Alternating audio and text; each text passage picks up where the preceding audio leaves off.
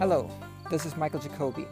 This podcast is about sustainability, holistic permaculture, radical ecology, and a self sufficient farm life.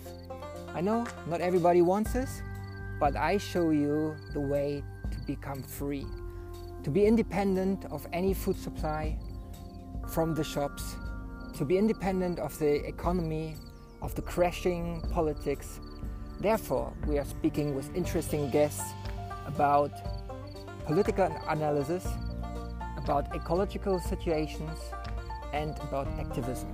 So join me on this trip, starting from Carpathia, going through Eurasia to the American continent.